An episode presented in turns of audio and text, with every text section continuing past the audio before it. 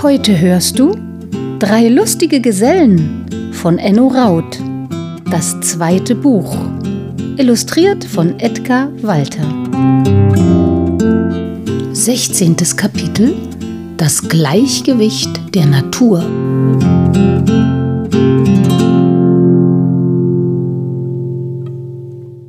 Ein paar Stunden nachdem sie die Stadt hinter sich gelassen und den nächsten Kontrollposten ohne besondere Hindernisse passiert hatten, erreichten die Wichtelmänner den Wald. Um zum See zu kommen, mussten sie von der Straße abbiegen und so setzten sie ihre Fahrt auf einem engen Seitenweg fort. Da ihnen die Umgebung bekannt war, konnten sie sich nicht verirren. Auf der Lichtung, wo sie einst ihr Lager aufgeschlagen hatten, hielt Muff den Wagen an. Danach bog er in den tiefen Wald ein, fuhr einen engen, krummen Pfad entlang und machte schließlich am Seeufer Halt. Moosbart, der zum ersten Mal an diesem See war, betrachtete die Gegend mit größtem Interesse. Aber Muff und Halbschuh wandten ihre Aufmerksamkeit der Insel zu, auf der die Katzen durcheinander liefen. Halbschuh stieg aus dem Wagen und grübelte darüber nach, wie sie die Katzen wegholen könnten. Muff aber zeigte angesichts der Insel wieder einmal seine poetische Veranlagung. Nach der Rattengefangenschaft war er überhaupt sehr empfindsam, und so war es auch nicht weiter verwunderlich, dass er plötzlich tief seufzte ach und deklamierte. O Insel, du mein ferner Traum, du spiegelst blau den Himmelstraum. Wie bist du schön bei jedem Wetter, wenn leis im Winde rascheln die Blätter. Dein Gedicht ist prächtig, sagte Halbschuh lächelnd. Ich kann nur nicht so richtig verstehen, wie die Blätter dort rasseln können, wo doch alle Blätter vom Baum gefallen sind. Tatsächlich, rief Muff verwundert aus. Ich muss mein Gedicht ändern. Was raschelt denn noch außer Blättern? Ach, ist doch egal, meinte Halbschuh. Aber wo sind die Blätter geblieben? Es ist doch noch lange nicht Herbst. Vielleicht leiden die Katzen so großen Hunger, dass sie sich auf Grünzeug gestürzt haben? sagte Muff. Halbschuh schmunzelte wieder. Dann wird es bald Regen geben, sagte er. Auch Hunde fressen zuweilen Gras, aber nur vor dem Regen. Während Halbschuh und Muff sich über die kahlen Bäume den Kopf zerbrachen, beugte sich Moosbart über das Seeufer und fischte aus dem Wasser einen abgebrochenen Zweig, den der Wind von der Insel hergetragen hatte. Nachdem er ihn näher betrachtet hatte, wurde seine Miene finster. Klar, sagte er. Blätter, natürlich. Er schwieg besorgt, und Muff und Halbschuh warteten gespannt, wie Moosbart dieses Phänomen erklären würde. Schaut euch das an, sagte Moosbart und reichte den Zweig seinen Freunden. Er ist voller Raupen. Diese haben das ganze Laub der Insel aufgefressen. Eine andere Erklärung dafür gibt es nicht. Das Gleichgewicht der Natur ist gestört. Wieso? wunderte sich Halbschuh. Was für ein Gleichgewicht? In der Natur ist alles miteinander verbunden, sprach Moosbart weiter. Als die Katzen auf die Insel kamen, flohen die Vögel. Als die Vögel flohen, bemächtigten sich die Raupen der Bäume, denn es gab keine Vögel mehr, die sie vernichtet hätten. In der Stadt aber wüteten die Ratten, denn es gibt keine Katzen, die sie im Zaum hielten. Eine ganze Weile herrschte tiefes Schweigen. Dann sagte Muff Wenn wir unser Gelübde halten und die Katzen von der Insel holen, dann werden die Vögel dorthin zurückkehren und die Raupen vernichten, und die Insel meiner Träume wird wieder grünen. Da hast du recht, nickte Moosbart, aber meiner Meinung nach ist das zu wenig. Wir müssen die Katzen auch in die Stadt zurückbringen, damit sie der Schreckensherrschaft der Ratten ein Ende bereiten. Dieser Gedanke ist mir gekommen, als ich die Katzenanzeigen las. Hör mal, sagte Halbschuh unruhig, hast du schon vergessen, wie die Katzen der alten Frau in der Stadt zugesetzt haben? So würde es ja wieder alles von vorne beginnen. Moosbart aber schüttelte den Kopf. Das stimmt nicht ganz, erwiderte er. Die alte Dame verwöhnte die Katzen zu sehr. Sie gewöhnten sich an das Schmarotzerdasein und verzichteten auf ihre natürliche Lebensweise. Jetzt hat die alte Dame eine Lehre erhalten und auch die Katzen werden sich verändert und gelernt haben, für sich selbst zu sorgen. Verändert haben die sich auf jeden Fall, sagte Halbschuh spöttisch. Ich könnte wetten, die sind inzwischen bis zur Unkenntlichkeit verwildert.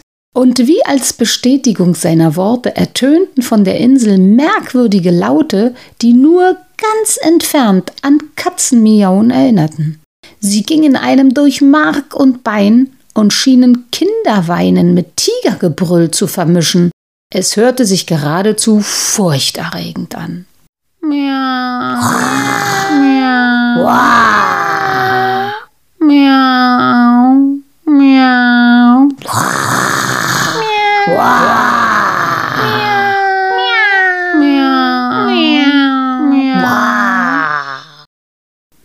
Moosbart kümmerte sich nicht um das Mauzen der Katzen.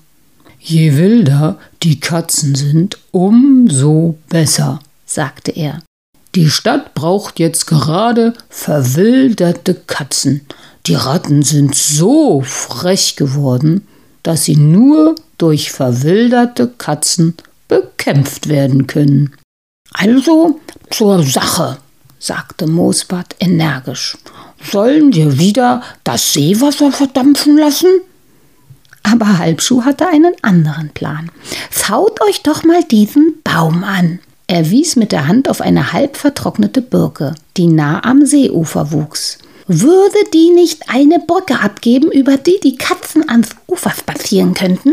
Moosbart schätzte die Höhe der Birke und verglich sie mit der Entfernung von der Insel. Man könnte tatsächlich aus der Birke eine schwimmende Brücke machen, um in Bildern zu sprechen, meinte er nachdenklich und sogleich wirbelte Muff die Axt über seinem Haupt wie ein Indianer seinen Tomahawk. Fällen, fällen, rief er munter. Wer fällt, der findet. Moosbart und Halbschuh begriffen, dass Muff nach langer Zeit wieder einmal aufgeregt war, sonst hätte er die Worte nicht durcheinander gebracht. Auch sie waren voller Tatendrang. Bald waren laute Axthiebe zu hören. Wurde Muff müde, nahm Moosbart die Axt. Halbschuh kam gar nicht an die Reihe, denn schon neigte sich die Birke langsam. Pass auf, rief Halbschuh, der Baum muss zum Wehen fallen. Muff und Moosbart lehnten sich fest gegen den Stamm, um den stürzenden Baumriesen die richtige Richtung zu geben, und es ertönte ein dumpfes Krachen. Arbeitsfreude ist die reinste Freude, sagte Halbschuh und rieb sich dabei zufrieden die Hände. Die Wichtelmänner mussten jedoch feststellen, dass die Birke durchaus nicht bis zur Insel reichte, auch nachdem sie den Stamm mit vereinten Kräften vom Ufer abgestoßen hatten, war zwischen Wipfel und Insel immer noch ein gutes Stück Wasser. Eine schöne Bescherung, seufzte Muff niedergeschlagen. Zu kurz. Halbschuh stützte seinen Fuß auf den frischen Baumstumpf und seine Zehen bewegten sich nervös. Wenigstens gibt es hier einen interessanten neuen Baumstumpf, sagte er. Wer sich hinsetzt, springt gleich wieder auf. Ja, ja, murmelte Moosbart, ist möglich. Anscheinend hatte er gar nicht gehört, was die anderen gesprochen hatten. Seine Gedanken wanderten anderswo. Plötzlich begann er sich zu entkleiden. Gehst wohl baden, Jü? wunderte sich Muff. Hm, nickte Moosbart. Bei diesem trockenen Wetter ist mein Bart lange nicht mehr begossen worden. Ich muss ihn befeuchten. Er stieg in den See. Schon reichte ihm das Wasser bis zur Hüfte, dann bis zur Brust und schließlich bis zum Hals. Er griff mit beiden Händen nach dem Baumstamm, legte sich bäuchlings ins Wasser und strampelte wild mit den Beinen. Erst jetzt begriffen Muff und Halbschuh, was er im Sinn führte. Er will die Birke zur Insel bringen, sagte Muff. Und Moosbart strampelte fortwährend mit den Beinen und der Birkenstamm strebte, wenn auch sehr langsam, der Insel zu.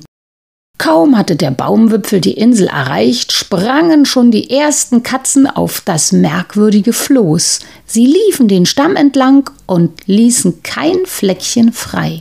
Moosbart schwamm zurück. Und es war auch die höchste Zeit, denn da nicht alle Katzen Platz auf dem Stamm fanden und von hinten sich immer wieder Katzen nachdrängelten, blieb den Vordersten nichts anderes übrig, als ins Wasser zu springen. Eigentlich konnte vom Springen keine Rede sein, denn sie wurden ins Wasser geschubst, so dass ein Plumps dem anderen folgte. Das hatte Moosbart zwar vorausgesehen, doch er hatte anscheinend völlig vergessen, dass Katzen gut schwimmen können. Und jetzt war er überrascht, als ihn eine gelb gestreifte und gleich danach eine pechschwarze Katze überholten. Schneller, Moosbart, schneller! schrie Halbschuh. Moosbart tat ohnehin, was er konnte. Das Schlimmste war, dass sein Bart Wasser aufgesaugt hatte und deutlich hinderlich wurde. Er sah noch mehrere Katzen an sich vorbeischwimmen.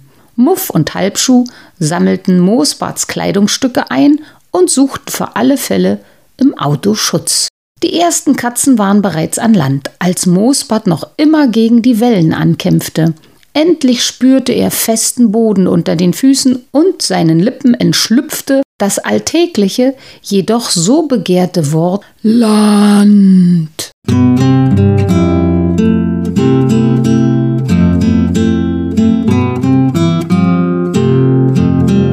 17. Kapitel Freie Bahn den Katzen.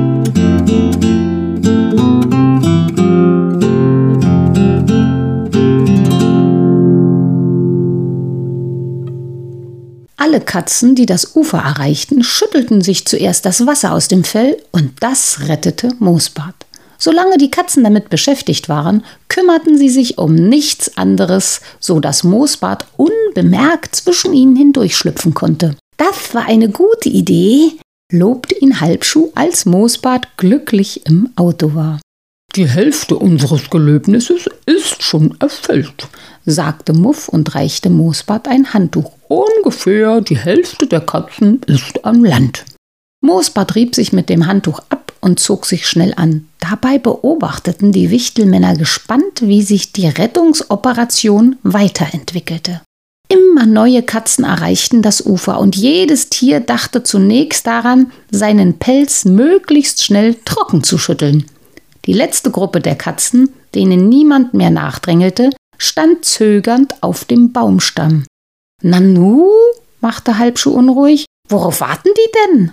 Sie haben Angst vor dem Wasser, sagte Moosbart. Wer weiß, ob sie den anderen folgen werden. Na, wie einer an, murmelte Halbschuh ärgerlich. Wir geben uns die größte Mühe, um sie zu retten, sie aber geruhen, sich vor dem Wasser zu fürchten. Und er griff sofort ein. Er nahm seine Schleuder aus der Tasche, öffnete die Tür einen Spalt und ließ sich vorsichtig aus dem Wagen gleiten. Das Ufer war ja voller kleiner Kieselsteine, so dass für Munition ausreichend gesorgt war. Plumps, plumps, plumps, plumps, plumps. Halbschuh eröffnete ein Schnellfeuer. Die gut gezielten Steine fielen in der Nähe des Birkenwipfels ins Wasser, genau dort, wo die letzten Katzen zögernd standen. Plumps, plumps, plumps, plumps. Das Wasser spritzte auf, die hinteren Katzen rückten mit Gemaunze nach vorne. Plumps, plumps, plumps, plumps. Immer dichter fielen die Steine und immer heftiger drängelten die Katzen nach vorne. Plumps, plumps, plumps, plumps, plumps, plumps, plumps. Jetzt war die erste Katze im Wasser, dann die zweite, die dritte, die vierte, bis keine mehr auf dem Baumstamm stand. Halbschuh stieg wieder in den Wagen. In Ordnung, sagte er fröhlich. Mir ist richtig warm dabei geworden. Recht so, nickte Muff anerkennend. Sehr gut. Aber wie sollen wir die vielen Katzen in die Stadt zurückbringen? Auf diese Frage antwortete, wie man so sagt, das Leben selbst. Die ersten Katzen hatten sich inzwischen einigermaßen trocken geschüttelt und interessierten sich bereits für andere Dinge. Sobald Muff den Motor einschaltete, näherten sie sich drohend dem Wagen. Anscheinend kam er ihnen bekannt vor und weckte ungeahnte Erinnerungen. Klar, frohlockte Halbschuh.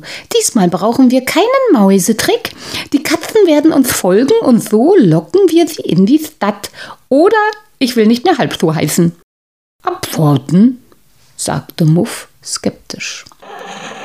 Das Auto setzte sich in Bewegung. Halbschuh und Moosbart sahen aus dem Rückfenster nach den Katzen, die sofort die Verfolgung aufnahmen.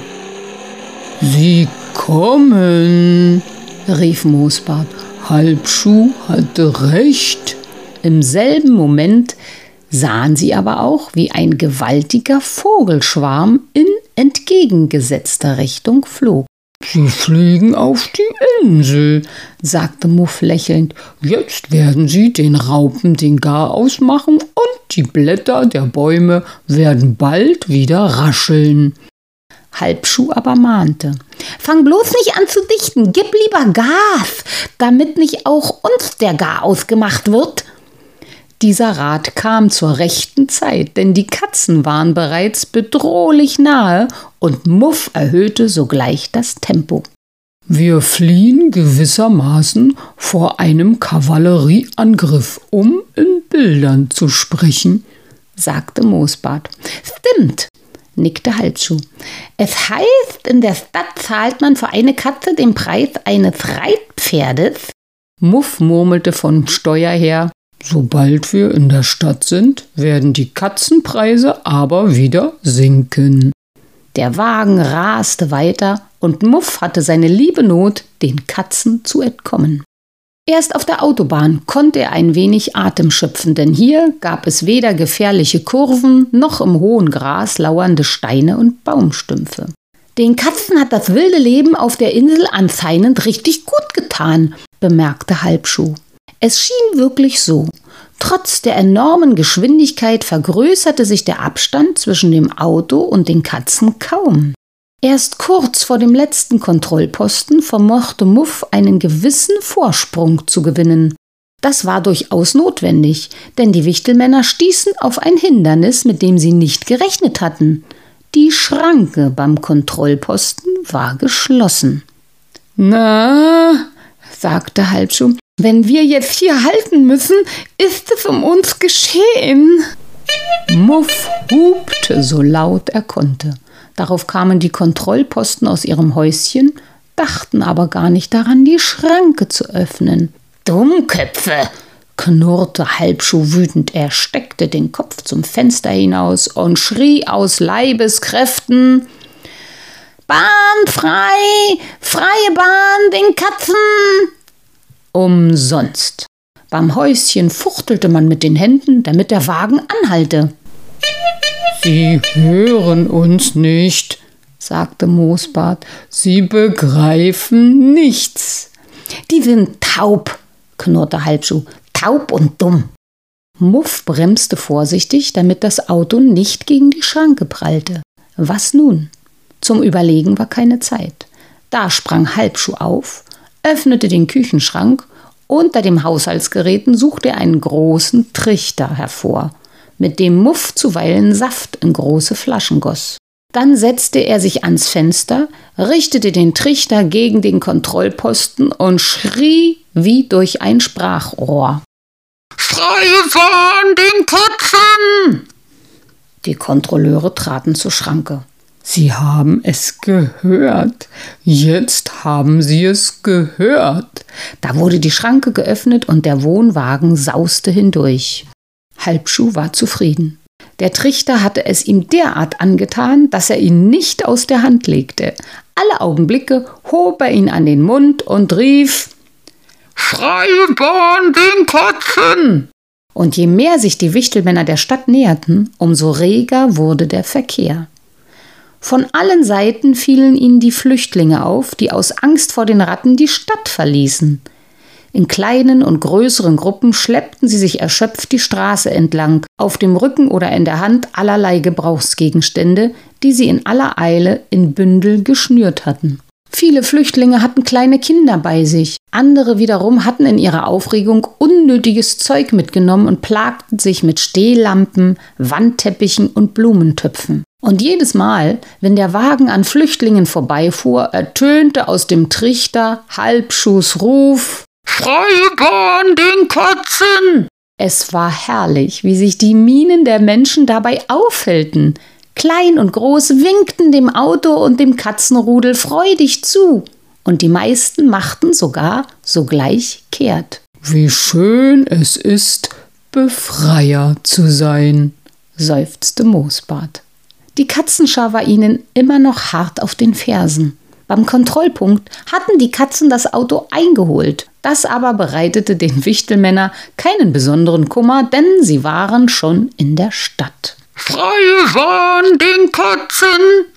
rief Halbschuh zum letzten Mal. Muff trat auf die Bremse und der Wagen stand. Mit wildem Miau raste das Katzenheer zu beiden Seiten des Wohnwagens vorbei.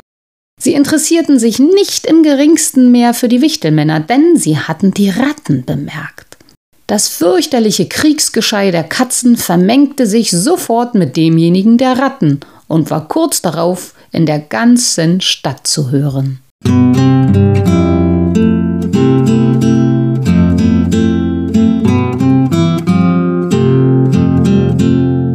Achtzehntes Kapitel Im Museum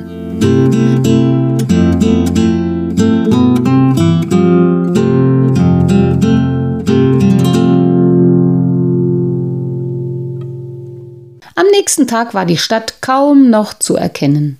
Über Nacht hatte sich alles gründlich verändert. Die Geschäfte waren wieder geöffnet und sogar auf dem Markt herrschte reges Treiben.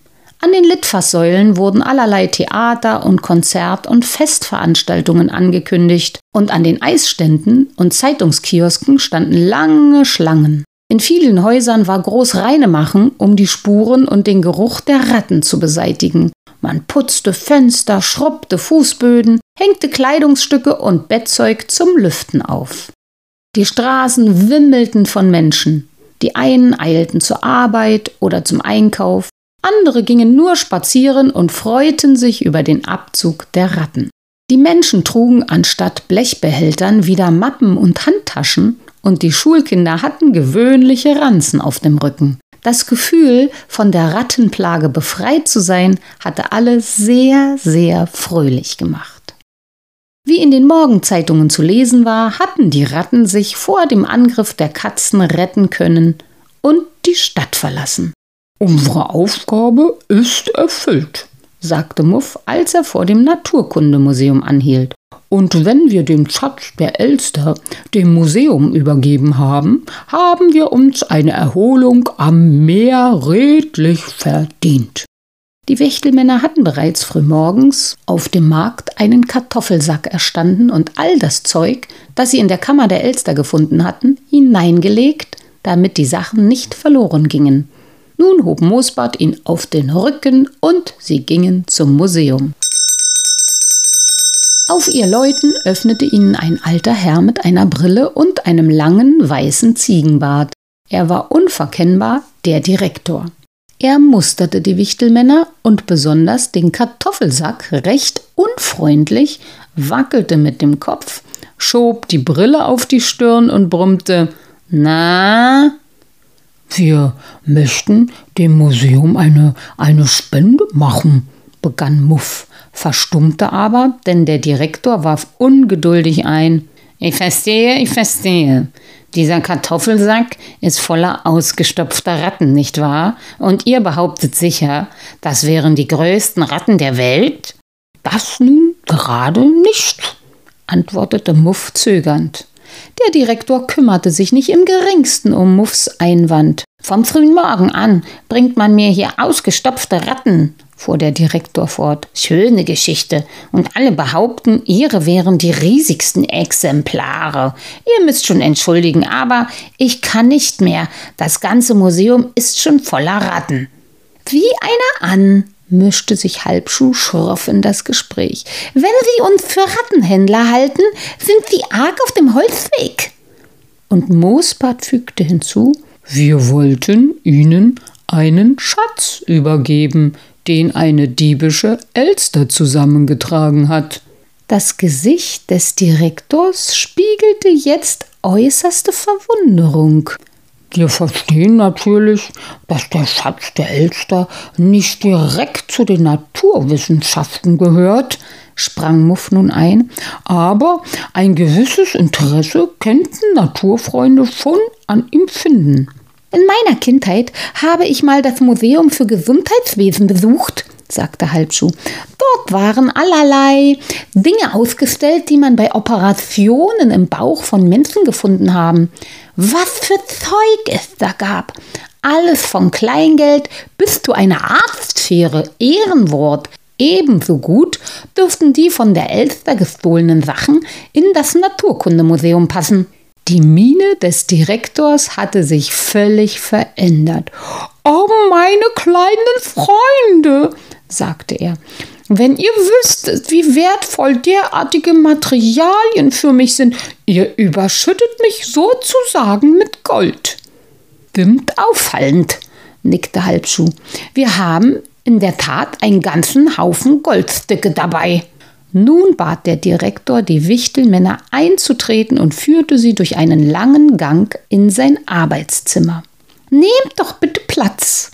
Er wies auf bequeme Sessel. Ruht euch ein wenig aus. Moosbart aber leerte zunächst den Sack auf einem großen Schreibtisch und sagte: Hier fehlen nur eine Trüffelpraline und ein Medaillon, das wir seiner Besitzerin zurückgegeben haben. Wir können Ihnen aber für alle Fälle Ihre Adresse geben.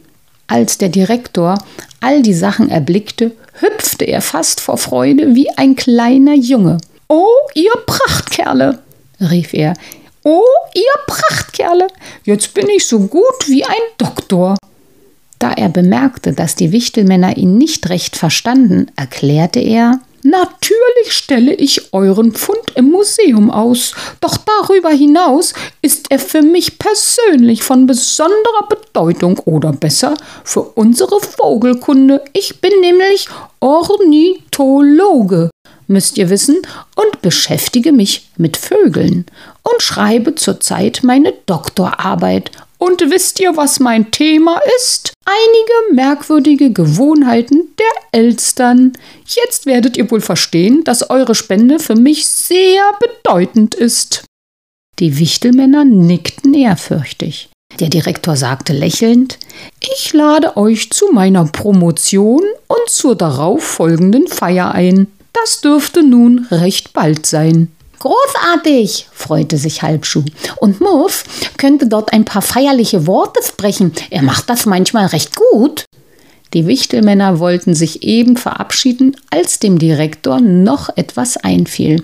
Ach, ach ja, ich bitte um Entschuldigung, sagte er. Ich kenne ja nicht einmal euren Namen. Im Vorwort zu meiner Doktorarbeit möchte ich euch meinen Dank aussprechen und er nahm aus einer Schublade das Gästebuch des Museums und reichte es den Wichtelmännern. Bitte, tragt euren Namen ein, einen passenden Sinnspruch und die Namen, nicht wahr? Moosbart ergriff das Gästebuch und dachte nach. Dann schrieb er in seiner klaren und schönen Schrift In der Natur muss Gleichgewicht herrschen. Moosbart Halbfu Muff.